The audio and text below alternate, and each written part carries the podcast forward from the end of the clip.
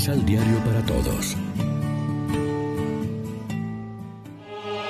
Proclamación del Santo Evangelio de nuestro Señor Jesucristo, según San Marcos.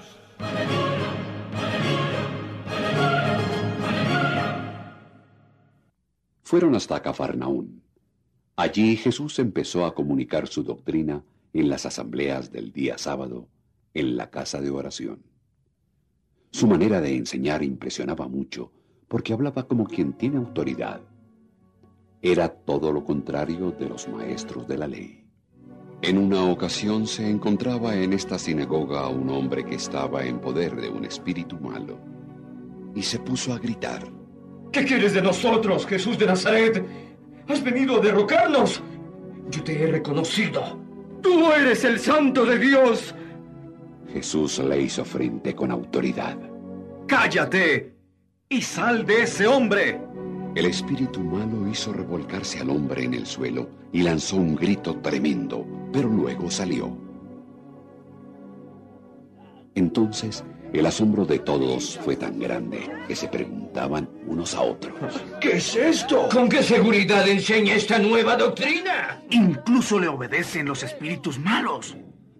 A raíz de esto, la fama de Jesús se extendió por todo el territorio de Galilea.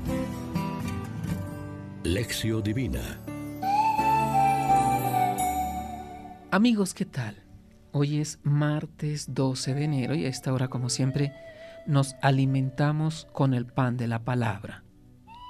Todos estaban asombrados de lo que decía y hacía Jesús. Son todavía las primeras páginas del Evangelio llenas de éxitos y de admiración. Luego vendrán otras más conflictivas, hasta llegar progresivamente a la oposición abierta y a la muerte. Jesús enseña como ninguno ha enseñado, con autoridad.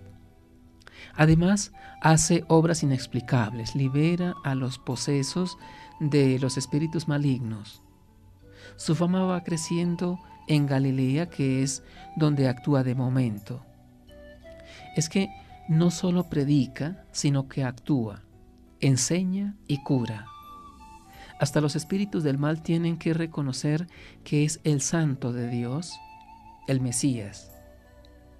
Fuera cual fuera el mal de los llamados posesos, el Evangelio lo interpreta como efecto del maligno y por tanto subraya, además de la amable cercanía de Jesús, su poder contra las fuerzas del mal. Nos conviene recordar que Jesús sigue siendo el vencedor del mal o del maligno. Lo que pedimos en el Padre nuestro, líbranos del mal, que también podría traducirse líbranos del maligno, lo cumple en plenitud Dios a través de su Hijo.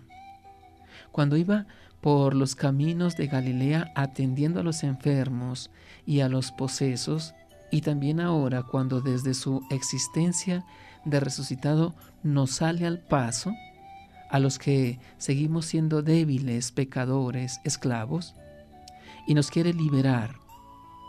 Cuando se nos invita a comulgar, se nos dice que Jesús es el Cordero que quita el pecado del mundo. Y eso ha venido, mejor, a eso ha venido, a liberarnos de toda esclavitud y de todo mal. Por otra parte, Jesús nos da una lección a sus seguidores. ¿Qué relación hay entre nuestras palabras y nuestros hechos? Nos contentamos solo con anunciar la buena noticia o en verdad nuestras palabras van acompañadas y por tanto se hacen creíbles por los hechos, porque atendemos a los enfermos y ayudamos a los otros a liberarse de sus esclavitudes. ¿De qué clase de demonios contribuimos a que se liberen los que conviven con nosotros? ¿Repartimos esperanza y acogida a nuestro alrededor? El cuadro de entonces sigue actual, Cristo luchando contra el mal, nosotros sus seguidores luchando también contra el mal que hay en nosotros mismos y en nuestro mundo. Reflexionemos. con la autoridad de la palabra de Jesús, estamos en condición de enfrentar el lado duro de la vida y salir victoriosos? Oremos juntos. Señor, en ti descubrimos la grandeza de nuestra dignidad. Danos la fortaleza para respetarnos y defender la dignidad de cada ser humano. Rompe todas las cadenas que nos oprimen y no nos dejan reconocerte como el Santo de Dios. Amén. María, Reina de los Apóstoles, ruega por nosotros.